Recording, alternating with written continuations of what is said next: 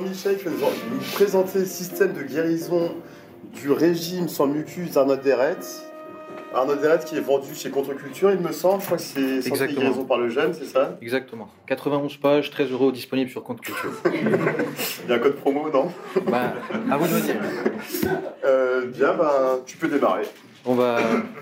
Merci Owen et merci à Gaëtan et Réconciliation de me permettre de présenter ce livre. Vu que c'est déjà un auteur contre culture, je vais juste vous demander est-ce que vous avez déjà lu Santé et guérison par le jeune? Oui. Ok, magnifique. Bon, bah, moi, en fait, euh, j'ai pris son livre, Le système de guérison du régime sans mucus, qui est en fait son livre euh, avec son œuvre complète, on va dire. Et donc, euh, avant de commencer, je tiens à dire que ce livre est d'actualité pour deux raisons. Tout d'abord, d'un point de vue santé, vu que ça prône une santé naturelle, contrairement à la crise, enfin, ce qu'on est en train de vivre aujourd'hui avec la crise du Covid, avec la vaccination obligatoire, avec les délires des compagnies pharmaceutiques. Et euh, deuxièmement, c'est aussi euh, d'actualité parce que notre président, dans, son, dans sa dernière œuvre, dans, son, ses premiers chapitres, parle de ce qu'on appelle la tradition, avec un grand T. Et euh, Arnold Deret s'inscrit dans cette même ligne de, retour à la tradition. Et donc, vous avez sûrement entendu parler, notre président parlait de que nous étions tous des dieux à la base et toute l'histoire de l'humanité est une lente dégénérescence. Et Arnold Deret il est d'accord avec ça. Et euh, il a même créé un guide pour ce retour à la tradition. Mais tout d'abord, on va commencer par la biographie. Alors, Arnold Deret est né le 29 juillet 1866 en Allemagne. Il est autrichien d'origine. Il n'a pas de parenté avec Hitler, bien sûr, mais euh, il est dans ce même esprit révolutionnaire. Alors, euh, il grandit dans une famille assez aisée qui a toujours été proche de la nature. Son père était, euh, euh, il traitait les animaux euh, naturellement. Il était aussi médecin, je suppose. Il traitait donc les hommes et les animaux naturellement. Il savait parler avec les animaux. Enfin, il a grandi déjà dans, dans un environnement qui prône assez la, nature. Et en plus de ça, sa plus grande source d'inspiration, c'était un certain Franck dans son village qui faisait 2 mètres 10, qui avait 88 ans et qui, avait, qui pétait la forme même à 88 ans. Il arrivait à vous réciter euh, euh, des poèmes, des discours. Il marchait pendant longtemps, il courait, il était sportif.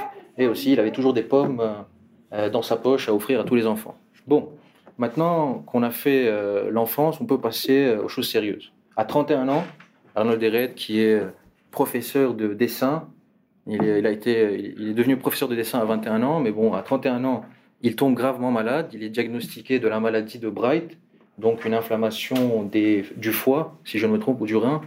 Et il est, il est euh, diagnostiqué incurable par 24 médecins, 24 plus grands médecins d'Europe. Et donc c'est là qu'en 1897, il entreprend lui-même euh, une aventure et il essaie en fait de se guérir naturellement. Il teste tous les régimes de naturopathie, il commence à expérimenter avec le jeûne, et au bout de deux ans de parcours dans toute l'Europe, au Moyen-Orient, etc., eh bien, il arrive à développer son système de guérison du régime sans mucus. De 1899 à 1914, il euh, réside dans un sanatorium en Suisse où il arrive, où il s'occupe en gros de ses patients. 1914, bien sûr, Première Guerre mondiale, il est obligé d'émigrer en Amérique et notamment en Californie parce que euh, là-bas, il y avait euh, des arbres fruitiers d'exception. On va dire que l'Université de Californie euh, expérimenté et euh, recherché, avait une grande base de, d'arbres fruitiers et de fruits euh, délicieux. Délicieux et bien sûr, qui on va le voir, qui ont des propriétés de guérison. Alors, ça c'est pour l'explication. Et en fait, de 1914 à 1922, donc jusqu'à sa mort, il va résider en Amérique, en Californie, et c'est les deux dernières, de, les deux dernières semaines de sa vie que sort ce livre. Alors, ce livre était au début un cours qu'il donnait à ses élèves là-bas. C'est un résumé de 25 leçons qui sont en fait euh, le résumé de toutes ses œuvres. Il y en a plusieurs qu'on va détailler au fur et à mesure. Alors, pour résumer en trois points le, livre, euh, son premier rapport, c'est, comme je vous l'avais dit, c'est une approche naturelle de, la médecine, en partant du principe, et c'est ça où ça devient un peu controversé, c'est lui il part du principe que la maladie n'est rien et que le corps est tout. Je crois que vous avez déjà entendu parler de ça. Vous connaissez peut-être Thierry Casasnovas, Robert Morse, etc. Il y en a plein qui, se, qui s'inscrivent dans cette ligne-là. La particularité d'Arnold Ehret, c'est qu'il a développé une formule de vie. il a expliqué que tous les hommes suivent une certaine formule qu'il a cognée, qui est euh, V égale P moins O. V étant la vitalité, P étant la puissance ou l'énergie qui nous permet de fonctionner, euh, l'endurance, euh, etc. Et les obstructions sont les encombrements, sont les corps extérieurs, sont les poisons qui finalement jouent sur notre vitalité. Donc vitalité égale puissance moins obstruction, c'est sa formule de vie. Et il part du principe que notre vitalité donc, euh, euh, va diminuer, non pas parce que notre puissance va diminuer, euh, notre puissance va diminuer, mais parce que nos obstructions, nos encombrements vont augmenter. C'est-à-dire que notre régime civilisé, le régime qu'on appelle de, notre civilisation moderne, est à l'origine de tous les encombrements et donc à l'origine de notre baisse de vitalité. Ça, c'est ce qu'il expliquait. Et donc, pour développer ça, il part du principe que nous sommes un moteur air-gaz, donc euh, qui marche comme un moteur, donc énergie égale à puissance moins friction, et que en fait notre euh, notre corps est une machine air-gaz et donc elle inspire et elle expire grâce à la pression, à la contre-pression de l'air, et euh, l'élasticité de nos organes nous permettent cette pression et contre-pression adaptée, mais le fait de, on va dire, de suivre de suivre un régime civilisé ou euh, finalement de s'obstruer de son plein, de son plein gré va faire qu'on va avoir une baisse de vitalité. Et nous, ce qu'on pense, c'est augmenter euh, la puissance artificiellement, donc à travers euh, des suppléments ou autres ou autres, on va faire que diminuer notre vitalité. Et donc lui, il part du principe que pour retrouver cette vitalité ou pour garder cette vitalité, il ne faut pas augmenter la puissance, mais toujours diminuer ses obstructions. Et diminuer ces obstructions se fait par trois moyens très simples. Tout d'abord, des jeunes cours, parce que dans Santé et guérison par le jeûne, il explique que la seule médecine, le seul médicament le plus efficace de l'homme, c'est le jeûne, c'est jeûner. Et en plus de ça, après un jeûne court, il faut les entrecouper avec ce qu'on appelle un régime sans mucus. Maintenant, qu'est-ce qu'un régime sans mucus? Qu'est-ce que le mucus? Le mucus, c'est ce, que lui, il appelait, ou ce qu'on peut comparer à ce qu'on appelle un organisme pathogène. Le mucus, est généré par toute alimentation qui, pas, qui ne sont pas les fruits et les légumes verts. Tout ce qui n'est pas fruits et légumes verts génère du mucus et donc des obstructions, des encombrements qui vont influer sur la circulation de notre sang, sur euh, euh, l'élasticité de notre corps, et donc, euh, au fur et à mesure, créer ce qu'on appelle les maladies chroniques, la dégénérescence, et, etc., etc. Enfin, arriver jusqu'à un point où les obstructions sont supérieures à la, puissance, et donc la mort. C'est comme ça qu'il explique notre mort. C'est les obstructions qui surpassent notre puissance. Et donc, en partant de ce principe-là, il explique que euh, pour guérir, pour guérir de n'importe quelle maladie ou pour rester en bonne santé, la maladie étant pour lui un vieillissement, le vieillissement pour lui c'est la maladie. Et donc pour lui, il explique que pour rester en bonne santé, il faut passer par ce qu'on appelle une transition alimentaire. Parce que comme la nature ne, ne subit pas des changements brusques, c'est des changements progressifs, eh bien à nous aussi de passer par ce qu'on appelle une transition alimentaire, comme je vous l'ai dit, entrecoupée de jeunes cours, d'une alimentation sans mucus adaptée à chaque personne en fonction des encombrements, et bien sûr, idéalement, ce qu'on appelle euh, euh, le mode de vie naturel ou l'environnement naturel plus adapté à l'homme. Et donc, euh, à travers cette formule de vie et à travers ce, ces trois principes très très simple. Il est arrivé à soigner des milliers de personnes, que ce soit en présentiel ou par courrier. Il a guéri beaucoup de gens atteints de maladies chroniques, que ce soit la constipation, allant jusqu'à euh, la, maladie de Bright et autres et autres et autres. Il a même, dans ses livres, euh, guéri des cas graves de cécité ou même de paraplégie. Mais bon, ce que Arnold Deret voulait nous expliquer, c'est que finalement, nous sommes des dieux où nous avons en nous la santé originelle, l'ADN originel. Et si nous respectons euh, ce mode de vie, qui, est finalement le mode de vie naturel de l'homme, eh bien, euh, la maladie n'existe plus, les problèmes n'existent plus, enfin, la, dégénérescence, etc. etc. ce n'est plus nos problèmes. On aurait un bon pif, techniquement. Pif étant la puissance, l'intelligence et la fertilité. Maintenant, ça, c'est euh, d'un point de vue santé. C'est ce que peut nous apporter ce, ce, ces écrits et ce genre de livres. Parce que normalement, il n'y a personne à ma connaissance, qui a englobé euh, d'une manière aussi simple et d'une manière aussi complète euh, notre santé.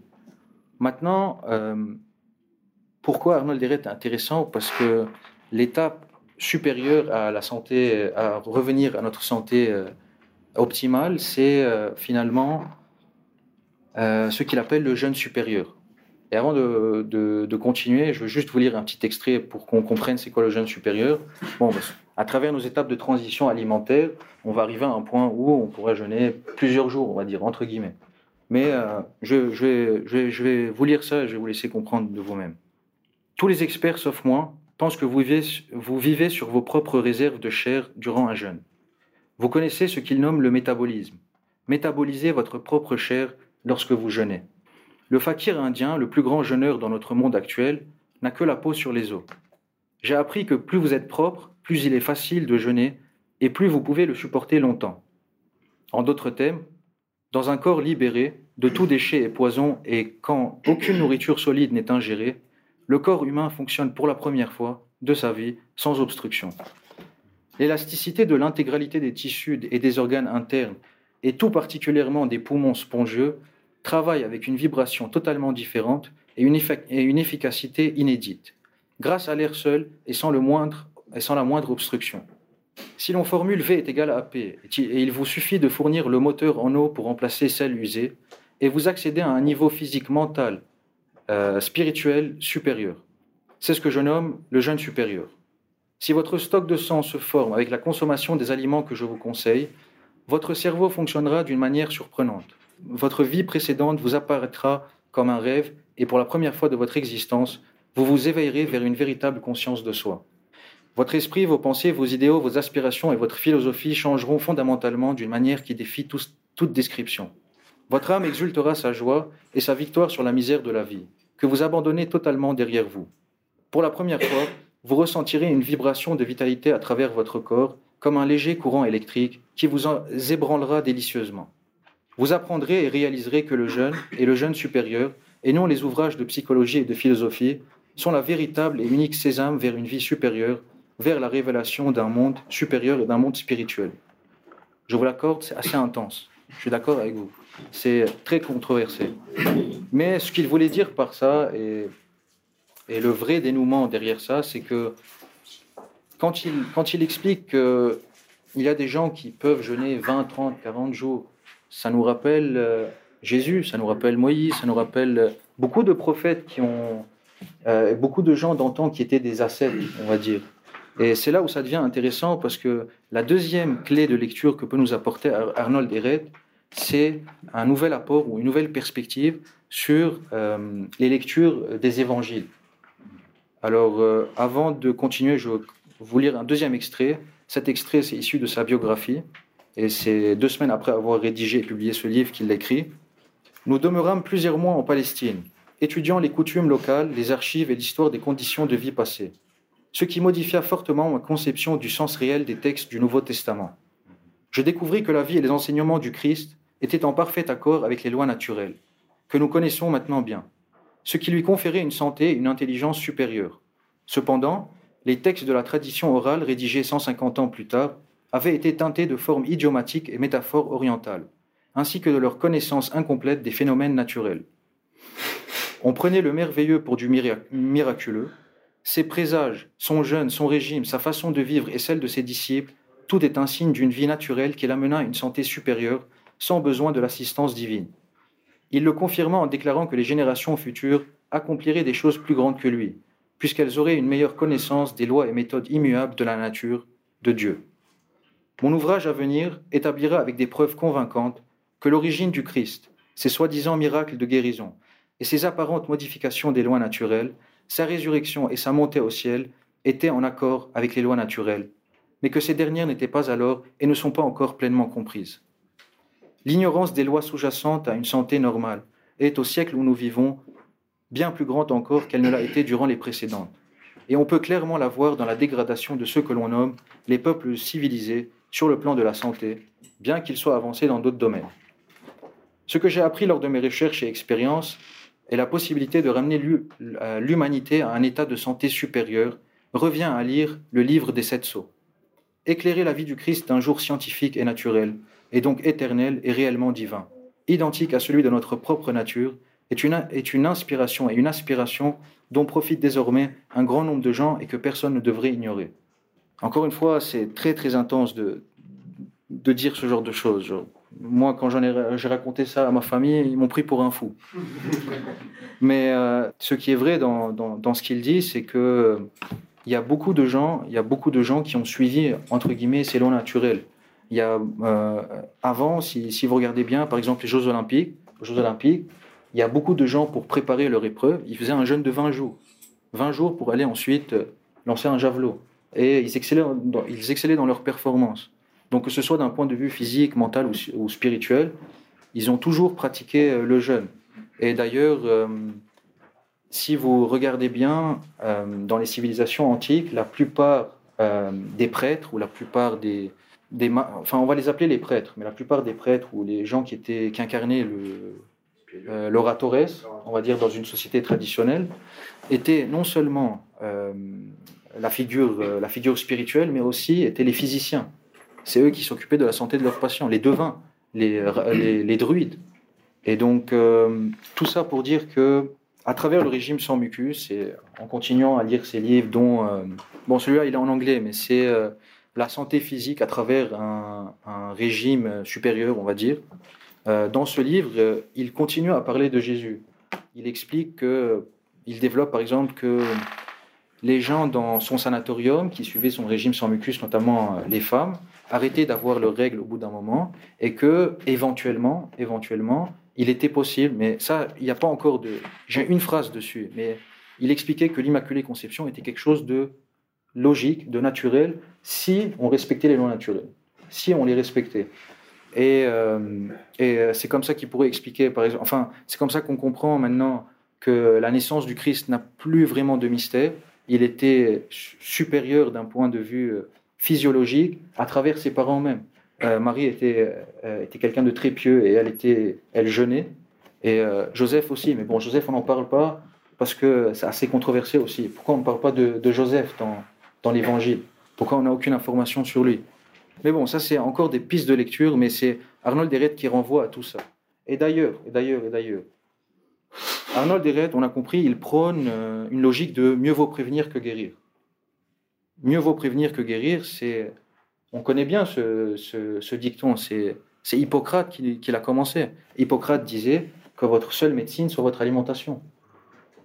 Et euh, Arnold Deret parle d'Hippocrate, de Jésus et de Pythagore aussi. Pythagore aussi, parce que que ce soit, que ce soit ces trois hommes, ils ont tous suivi euh, les lois naturelles, que ce soit par le jeûne, par euh, du végétarisme strict, donc des fruits et légumes, entre guillemets. Et, et finalement, il explique que le meilleur mode de vie pour nous serait le christianisme physiologique. C'est un, terme qu'il a cogné lui, et il part du principe que Jésus est le plus grand des maîtres de point de vue, euh, euh, de point de vue comme nous on le connaît spirituel, de point de vue de l'amour, mais aussi d'un point de vue euh, physiologique. Il, comme, comme je vous l'ai lu, Jésus, on sait, il a jeûné 40 jours. Mais pour jeûner 40 jours, il faut s'entraîner au début. C'est tout un mode de vie qu'il faut adopter. Oui, donc, euh, euh, Jésus est un modèle pour nous, non seulement parce que c'est un modèle d'amour, mais son, message d'amour vient aussi d'un mode de vie qui est en accord avec les lois naturelles. Et c'est pour ça que Arnold est très intéressant, c'est parce qu'il nous, nous ouvre une brèche, il nous dit, en fait, Jésus, euh, c'est quelqu'un, c'est un scientifique, c'est un physiologue, c'est le plus grand des physiologues. Et d'ailleurs, si vous voulez approfondir vos recherches sur ses enseignements, eh bien, renseignez-vous sur les Essénes les Essénes qui, euh, au temps de Jésus, étaient des gens qui avaient abandonné tout ce qui était euh, possession. C'était des grands ascètes, c'était des gens très, euh, très respectables parce qu'ils étaient chercheurs, ils avaient, ils avaient une certaine sagesse, ils aidaient les gens. Et en plus de ça. Ouais, les Esséniens. Les Essénes. C'est les ancêtres des moines. c'est le, le, premier monachisme très, très chrétien, juif à peu près. Oui, euh, on dit que c'est une secte juive euh, sur Wikipédia, mais il y en avait aussi en Phénicie, euh, il y en avait surtout le Levant, on va dire. C'était un mode de vie en fait. Et donc, ce sont les Essénes qui ont, par exemple, pourquoi Jésus connaissait tellement bien les textes saints C'est parce que c'est les Essénes qui, ont, qui, ont tout, qui lui ont tout enseigné, mais en plus de ça, ils ont enseigné à respecter les lois naturelles et donc un système de guérison sans mucus un, jeûne supérieur et bien sûr se nourrir de vibrations amoureuses, qui est donc notre seule et vraie alimentation, notre seule et vraie énergie, les vibrations amoureuses. Donc je crois que j'ai fait à peu près le tour rapidement, rapidement sur, sur le système de guérison. Est-ce que j'ai été, est-ce que, est-ce que j'ai mal expliqué un truc? Est-ce que quelqu'un aurait une question? Non, c'est bien expliqué, mais il y aurait beaucoup à dire. Oui. Effectivement. oui, je sais bien. Je sais bien. C'est peut-être d'un point de vue croyant, je suppose. Euh, bah, pour vous dire, je. Pas mon cas, donc je connais bien les évangiles, mais j'ai un point de vue beaucoup plus critique sur votre vision historique de Jésus. Donc déjà pour ça, je ne peux pas adhérer. Pas de souci. Euh, et non, ce que je retiens, c'est que certainement, ça, il y a trop de sources qui le prouvent, le jeûne est bénéfique. Maintenant, moi qui suis plutôt Hélène dans mon idéal, J'avoue que l'apparence du fakir me satisfait moins que celle d'un beau marbre de Pharos qui a été sculpté par Taxitène. Bah, les Grecs, les Grecs aussi. Et là, je ne crois pas qu'il y ait. Parce que vous parlez pareil de Pythagore. Pythagore, c'est comme Jésus, c'est un personnage, excusez-moi le terme si vous êtes croyant, assez mythique. On n'a pas de source vraiment sûre sur, Pythagore, Effectivement. Ce sont des commentateurs très ultérieurs, des gens comme Diogène Laërce et tout, qui ont vécu des centaines, plus que des centaines, plusieurs siècles après, plusieurs centaines d'années après. Donc c'est comme si aujourd'hui on vous parle de quelqu'un comme Roland en France. Hein, beaucoup de gens connaissent la chanson de Roland, ils ignorent que, que l'histoire dont s'est inspiré euh, l'auteur de la chanson de Roland, qui est anonyme, c'est une histoire où les, où les Francs ont été aux prises avec des Basques, probablement des espèces de brigands, qui ont détruit la garde et c'était pas du tout des musulmans ouais, malfaisants, comme se plaît à le décrire la chanson de Roland. Bah, Roland n'a pas changé le monde. Comment Roland n'a pas changé le monde. Non, il n'a pas changé le monde, mais dans, dans, dans, dans la tradition française, c'est quand même un des points de repère, et, et c'est au nom de la, de la guerre contre l'infidèle. Bien, pour nous qui sommes modernes et qui sommes confrontés à ce, ce problème aujourd'hui, avec euh, les, attentats que l'on sait, c'est l'État, ça peut nous parler. C'est-à-dire, c'est une forme de désinformation au Moyen Âge.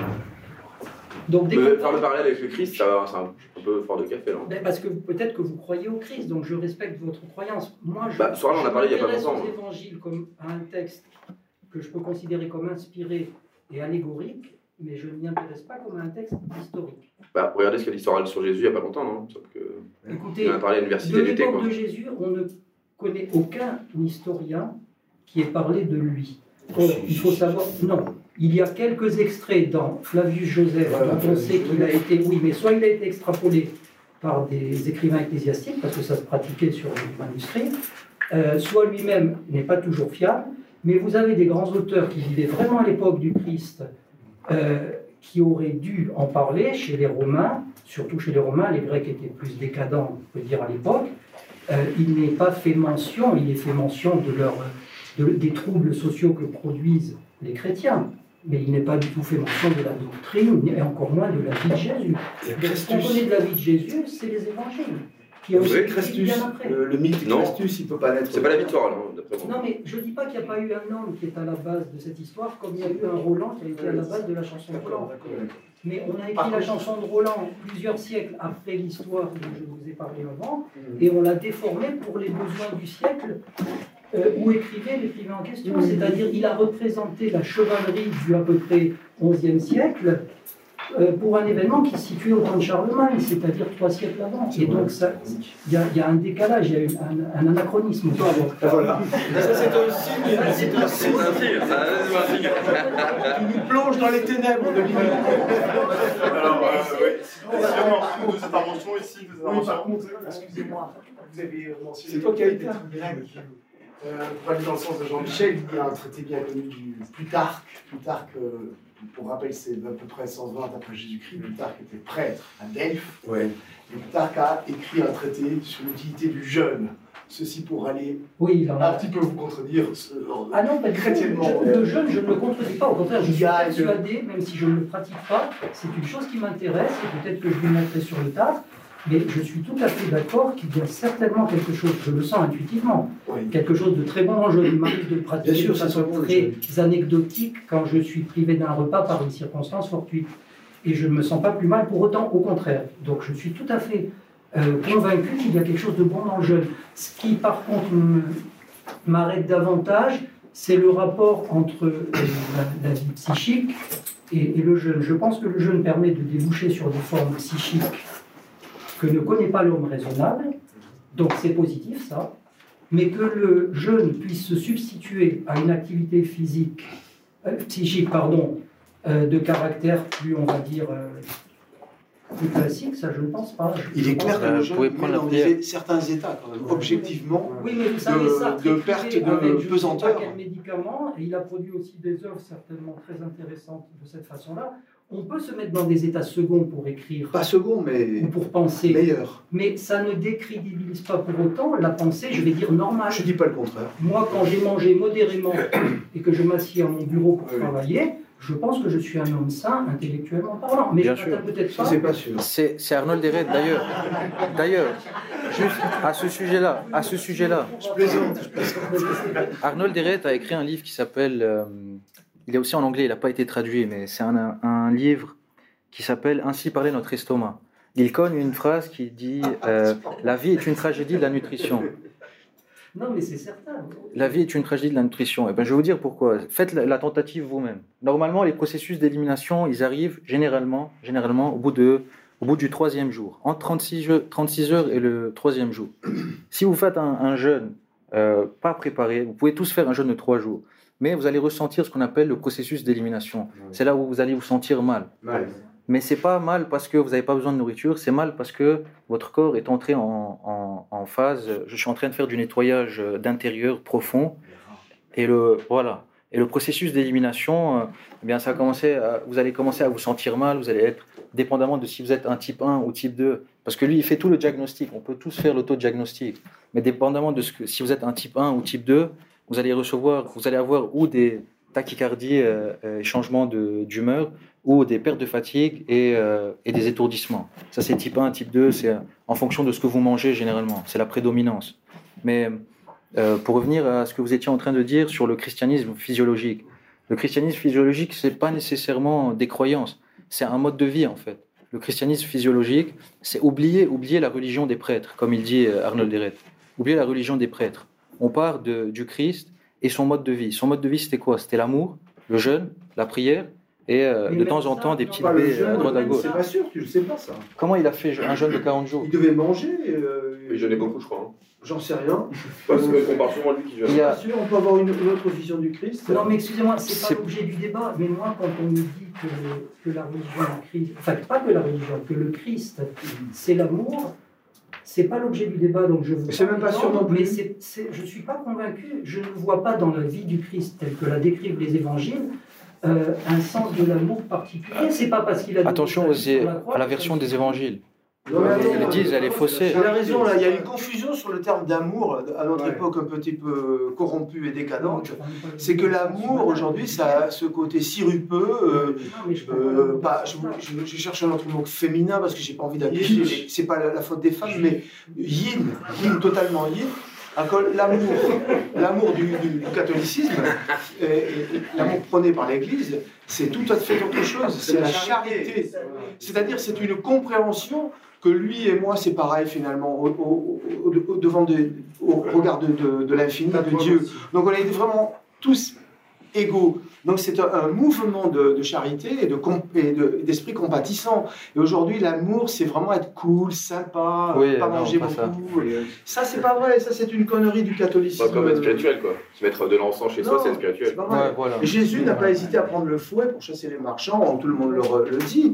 D'où il venait cette force Soit sévère, ça ne me gênerait pas. Voilà, sévère. Il d'acte d'amour réel dans la vie du Christ. À part les paroles où il dit aimez-vous les uns les autres, je suis désolé, je vois un enseignant qui peut être euh, très instructif. Tu as raison. Mais mon enseignant peut être quelqu'un qui n'a pas l'amour, ça n'a rien à voir. Il peut être excellent comme enseignant pas connaître l'amour. Je suis d'accord. Alors je crois qu'il y avait également une intervention ici, peut-être encore une dernière, donc ici et là, et ensuite on, on clôturera. Euh, Julius. Comment il est mort? Ah oui, j'ai oublié de vous dire. J'ai oublié de vous dire. Je, je l'avais gardé à la fin. Alors, il y a deux versions. Il y a deux versions de sa mort. Première version dans le livre, il a reçu euh, après sa conférence de 1922, une conférence où c'était rempli et tout. Il, était en train de promouvoir ce livre. Il a reçu des pompes non cirées et il, pas, il ne s'y était pas habitué. En sortant de sa conférence de l'extérieur, il y avait une petite marche, c'était un peu brumeux et tout, ça venait de, il venait de pleuvoir et tout. Apparemment, il est descendu comme ça des escaliers, il a trébuché, s'est fracturé la tête, mais personne ne l'a vu. Donc c'était des pompes funèbres. Voilà. Sinon, sinon, deuxième version, dans sa biographie, dans sa biographie, première page, on dit. C'est vrai qu'elle est bonne. Deuxième version est celle, celle qui est un peu plus. Euh, on va dire que dans sa deuxième version, on dit euh, la, la, femme qui écrit sa, sa, biographie, première page, il dit Je fus choqué lorsque j'ai appris qu'il fut assassiné. Maintenant, pourquoi il y a deux versions qui sont différentes? C'est pour revenir au contexte de 1922. Arnold Deret, il commençait à prendre beaucoup d'ampleur, beaucoup, beaucoup, beaucoup d'ampleur. Il lui, c'est lui d'ailleurs qui est à la base de tous les mouvements de végétarisme, de hippie, tout ça. C'est lui qui est à la base. C'est lui qui a inspiré tout ça. Mais le truc, c'est qu'il était très virulent contre les, compagnies euh, agroalimentaires et, euh, et, pharmaceutiques. Et il était très très virulent contre eux en ce moment et il prenait beaucoup beaucoup d'ampleur. Et c'est à ce moment-là qu'il a trébuché et qu'il s'est fracturé la tête. Voilà. Je peux, en parler très, très rapide. Tu as, commencé à, à parler de, de Casas Novas. Oui. C'est impressionnant là, de, voir l'offensive qui, qui, est menée contre la, la, médecine naturelle en ce moment, avec justement les, euh, cette opposition de grands groupes pharmaceutiques, euh, euh, gens qui ont de l'argent, les médicaments, et face à ce genre de médecine. Il y a un parallèle à faire. Effectivement. Bah, c'est, c'est, il combattait ça en fait. Et le danger d'Arnold Herret finalement, c'est qu'il remettait en question tout le système. Il disait on n'a pas besoin de tout ça, on a juste besoin d'être dans la nature, on gambade comme ça, on, on marche, on danse, on chante, euh, et c'est comme ça qu'on guérit et qu'on reste, euh, et qu'on reste euh, en vie pendant 100 ans, tout en étant jeune, fertile, etc. Parce que moi, je ne connaissais, pas, et j'ai juste tapé Arnaud dans, dans, Google, et je vois que c'est une des, des principales inspirations de, de, Steve Jobs, ce bouquin-là. Ok. je viens de voir de Steve Jobs, c'est un de ses bouquins. Oui, en Californie, non Ok. Oui, c'est. C'est étonnant. Ah, il y a une dernière question là-bas. Plus qu'une question, c'est une remarque c'est que pendant, pendant les 10-15 dernières années, il y a eu pas mal d'articles offensifs sur le jeûne dans la littérature scientifique. Et là, il y a quelques articles depuis 2-3 ans vraiment sérieux qui commencent à sortir, et notamment sur le cancer. Et l'une des raisons qui bloque les personnes pour le jeûne, d'un point de vue physiologique, parce qu'en fait, il y avait peu de littérature, parce que les gens continuaient pas. Et c'était surtout pour des raisons psychologiques plus que physiologiques et en standardisant un peu mieux les données, c'est-à-dire en préparant les gens en faisant comme des micro-formations pour savoir comment ils vont se sentir psychologiquement parce que c'est intense. Le jeûne, je parle en connaissance de cause, c'est très intense. Et là, depuis qu'on fait des études on prépare les gens, on fait comme de la psychoéducation sur ce qu'ils vont ressentir pendant le jeûne, et ben on se rend compte que les personnes qui de base n'ont pas l'habitude peuvent faire des jeûnes de 7 à 10 jours alors qu'elles n'avaient pas l'habitude, alors qu'à moins d'arriver au bout de deux jours. Elles au bout de deux jours. Donc là, c'est plus pour les personnes qui sont intéressées. Euh, c'est faisable, mais ça demande une certaine préparation psychologique plus que physiologique. Euh, si, l'alimentation, l'alimentation. Parce qu'en fait, tout est, tout est dans le côlon. Il faut euh, se désobstruer. Voilà.